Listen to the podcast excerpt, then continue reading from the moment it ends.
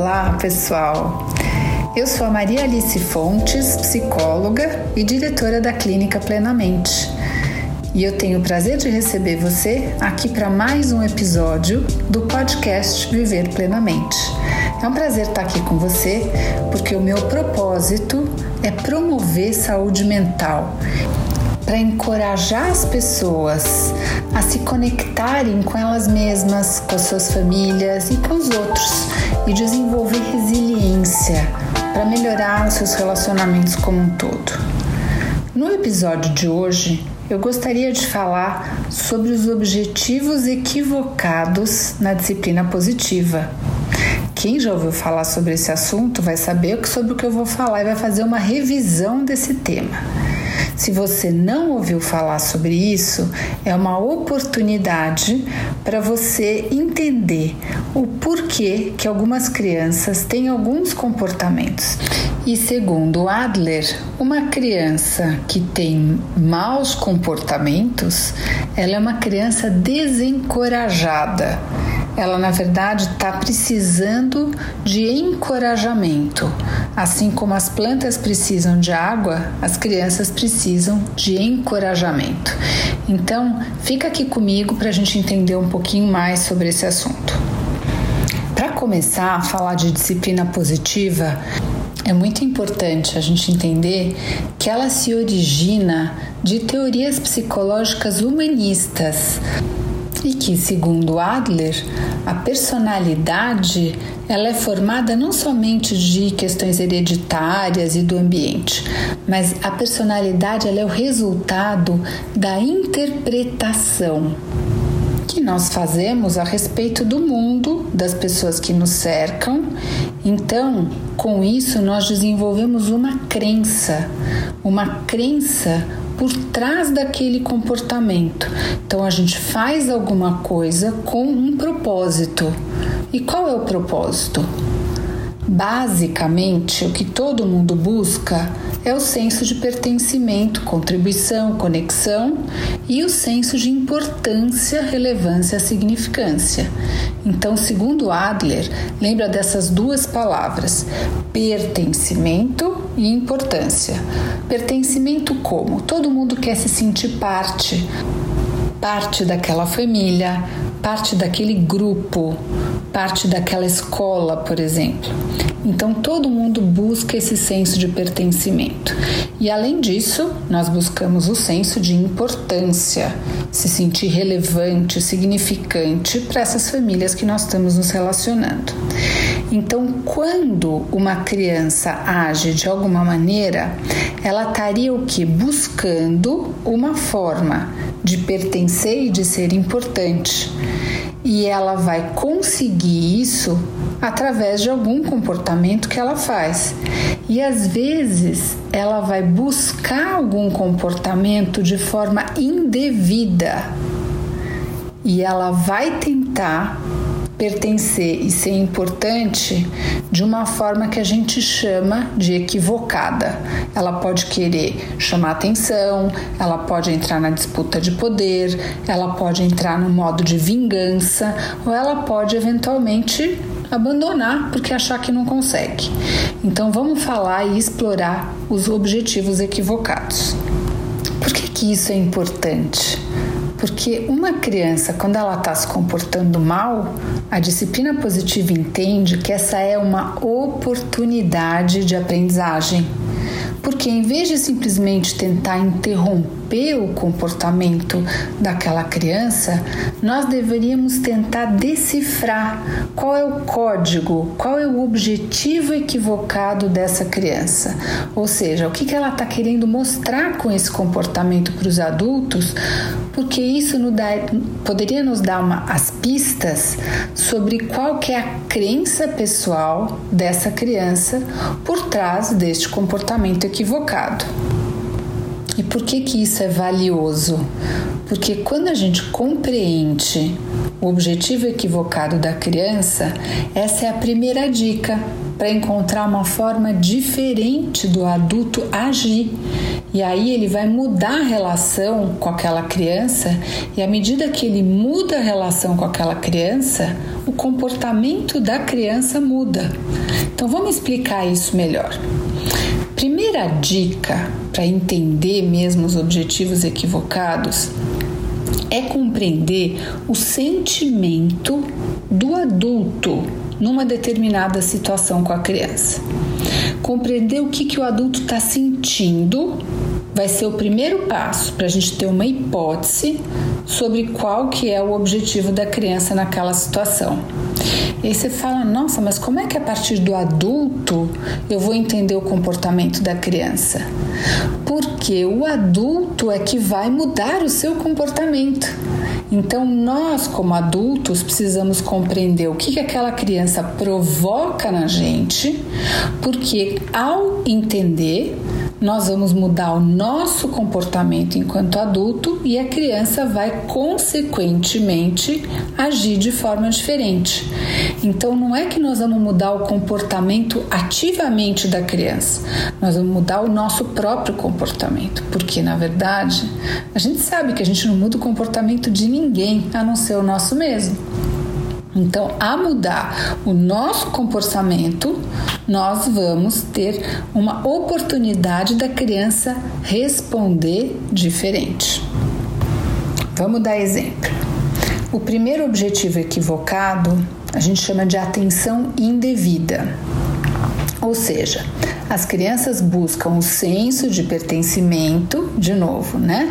Por meio de um comportamento às vezes irritante, alguma coisa que fica provocando o tempo inteiro, irritando o adulto. Isso quer dizer que quando o adulto você se sentir aborrecido, irritado, preocupado, culpado, é que o objetivo equivocado do seu filho ou da criança que você está se relacionando pode ser atenção indevida. E como se a, é como se a crença por trás do comportamento da criança fosse: eu pertenço apenas quando você passa tempo prestando atenção em mim, quando você estiver cuidando de mim. Aí eu sinto que eu sou importante, significante, relevante. E vale lembrar que o mesmo comportamento ele pode ter objetivos equivocados para adultos diferentes. Como assim? Imagina uma criança, por exemplo, que é, fica brigando com o irmão o tempo todo. Para o pai, eventualmente, aquilo pode ser muito irritante. E aí pode ser que para o pai essa criança que esteja brigando com o irmão o tempo inteiro esteja buscando atenção indevida do pai. Enquanto que para a mãe, aquela mesma criança, ao brigar com a, o seu irmão, que a mãe já falou tantas vezes para não brigar, pode ser visto como um desafio. Tipo, você quer que eu faça alguma coisa, mas na verdade eu vou fazer diferente. Eu vou te provocar, eu vou te fazer alguma coisa para que você se sinta desafiado. E aí o objetivo pode ser equivocado de formas diferentes. Para o pai pode ser atenção indevida e para a mãe pode ser de repente uma forma de poder. A criança falar que quem faz é, quem manda em mim sou eu, eu faço o que eu quero e minha mãe não manda em mim. E aí o que, que vai ser interessante? O comportamento do pai pode mudar numa determinada forma e o comportamento da mãe pode mudar de outra determinada forma. Então, no caso da atenção indevida, é como se a gente entendesse que a criança precisa ser redirecionada para que ela consiga o que ela procura de uma forma um pouco mais produtiva. Então, por exemplo, essa criança precisa ser envolvida de uma maneira mais útil, pedir para que ela ajude, pedir para que ela participe, eventualmente até ter um tempo especial com essa criança durante a semana, porque ela está o tempo inteiro solicitando atenção indevida e deixando o adulto irritado com o comportamento dela. Então, quando o adulto se sentir irritado, aborrecido, preocupado, ele fica se ocupando daquela criança o tempo inteiro, até culpado, ela tá com o objetivo equivocado de atenção indevida e simplesmente o que você precisa fazer é incluí-la e dar mais tempo para ela, olhar no olho, prestar atenção, fazer com que ela se sinta integrada. Agora, quando o adulto se sente desafiado, ameaçado, derrotado, ele, você percebe que tem ali por trás uma forma de poder que a criança quer tomar poder do adulto. A gente chama de objetivo equivocado de poder mal direcionado. Então, como a gente pode é, raciocinar para ajudar o adulto a se comportar diferente? Na verdade, ele não vai entrar em mais briga de poder, ele não vai incitar isso. Ele vai estabelecer, claro, limites de forma razoável, mas não vai incitar colocar a criança em conflito. Vai tentar se acalmar, vai tentar o adulto primeiro, né, não entrar para disputa com uma criança às vezes pequena, sabendo que não faz o menor sentido você, né, perder o seu próprio tempo aí para disputar poder com uma criança. Então, se você se sente desafiado, cuidado, não escorregue para ceder aquilo que a criança está buscando, que é você entrar em conflito com ela se acalma, dá um passo para trás, vê como é que você vai poder né, incluir essa criança ou até esse adolescente de uma forma um pouco mais útil, que ela se sinta o que? Pertencente, importante, e aí depois você volta com uma atitude diferente, que você vai perceber que a atitude daquela criança também vai mudar. Agora vamos para o terceiro objetivo equivocado, que, segundo Drycruz, a disciplina positiva, é a vingança. Quando é isso? Quando o adulto se sente como magoado, desapontado, ele fica assim machucado internamente. Aquelas coisas que as crianças falam que machucam de verdade. Né? E aí, o que, que é a dica interessante? Que quando o adulto se sente assim, magoado, desapontado, muitas vezes é porque a criança também está se sentindo machucada e ela está reagindo de uma forma de vingança. Ela tem uma crença equivocada por trás dizendo: Eu estou sofrendo, você me machucou antes e agora eu vou me vingar de você. Eu vou fazer tudo que você não gosta, não como forma de poder, mas para te machucar, para fazer aquilo que você mais é, fica triste. Então, quando o adulto estiver sentindo isso, uau, aí a gente tem que entender que essa criança está tão magoada também que ela precisa de validação. Essa criança está com os seus sentimentos feridos e essa criança precisa se sentir assim amada. Às vezes a mensagem de amor não está clara e aí a gente precisa mesmo procurar lá dentro, né, no coração dos adultos, que é uma maneira de conectar Pode até dizer: Eu percebo que você está chateado porque alguma coisa aconteceu e gostaria de ouvir você falar sobre isso. Então, eu sei que é difícil. Na hora que o adulto está se sentindo muito magoado, qual é, em geral, a resposta? A resposta equivocada é que o adulto às vezes tente ir mais em cima da criança ainda, dizer quem manda ali é ele, ou fazer alguma coisa de propósito, deixar de castigo, fazer alguma coisa que a criança vá se sentir assim no fundo do poço. E esse não, não é um comportamento que vai levar essa criança para um lugar melhor. Nós precisamos que essa criança seja validada que o adulto entenda. Aliás, o adulto ali né? Espera-se que é a pessoa que tem mais habilidades sociais para lidar com essa situação. Então a gente espera que o adulto possa reconhecer que a criança está triste, está magoada, está é, tá angustiada e fazer essa criança falar sobre esses sentimentos porque com certeza depois de desfazer toda essa angústia, o comportamento dessa criança vai ir para um caminho melhor.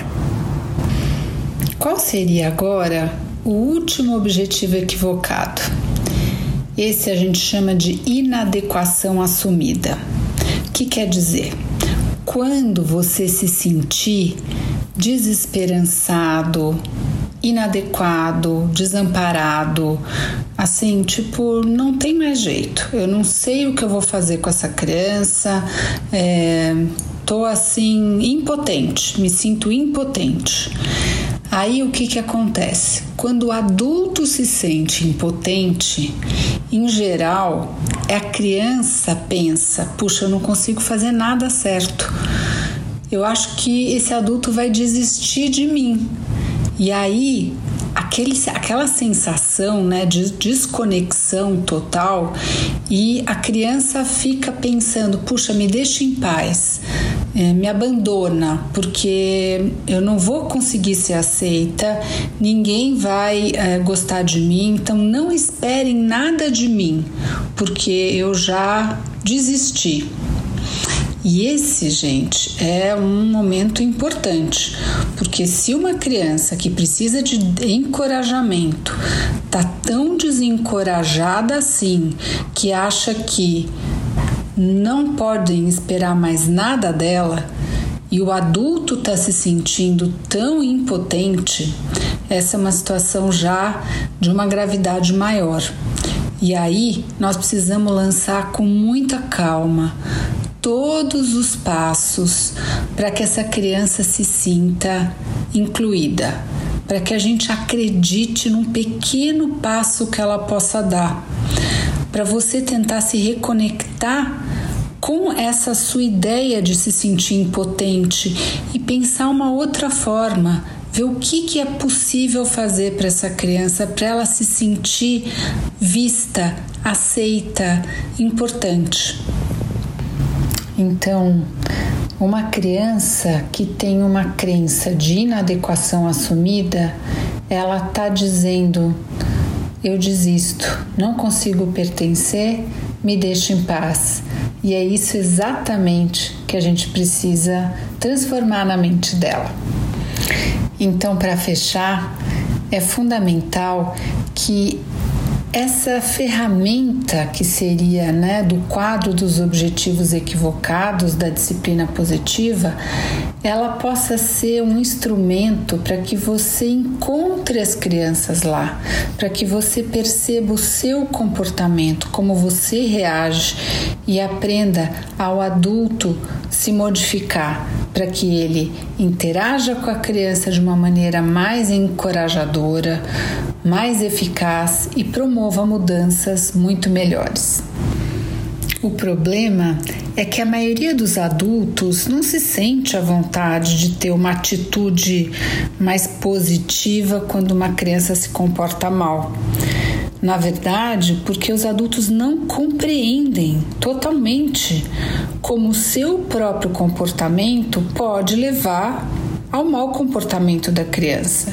E aí reluta em aceitar, sabe, a sua parte, a sua responsabilidade para entender como que o seu comportamento pode levar ao mau comportamento da criança. Então a consciência sem culpa, ela pode ser assim um passo enorme para a resolução de muitos conflitos junto com uma criança.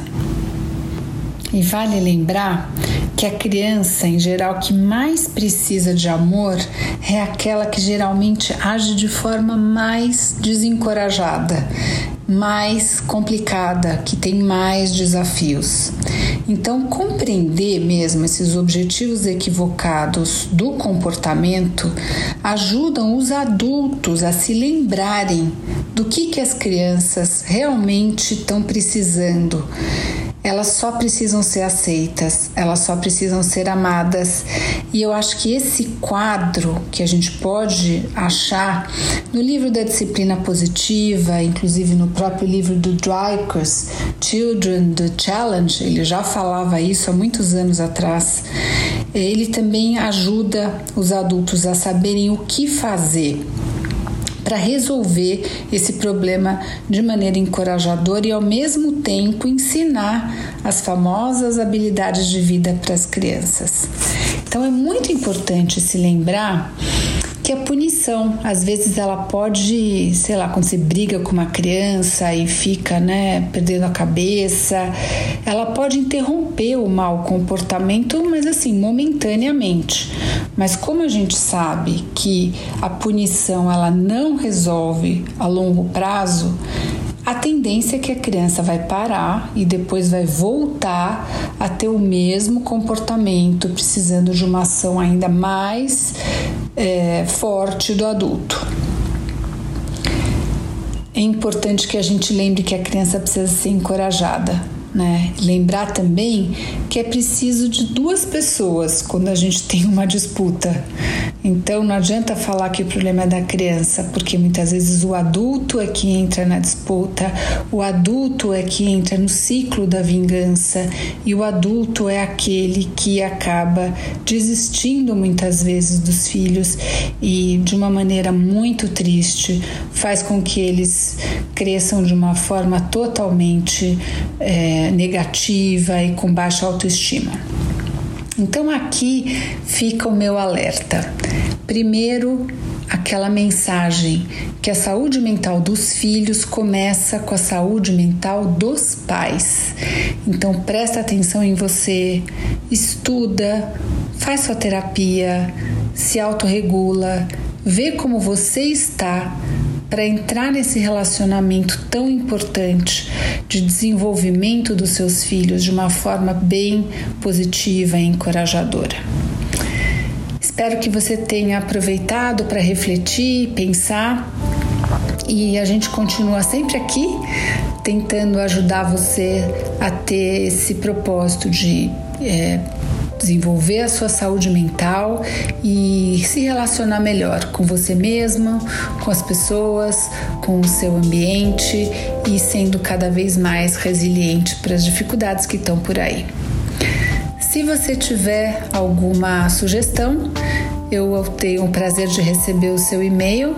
Você pode me escrever no ma@plenamente.com.br. Se você quiser, também pode seguir as nossas redes sociais no Instagram Maria Alice Fontes e Clínica Plenamente Oficial.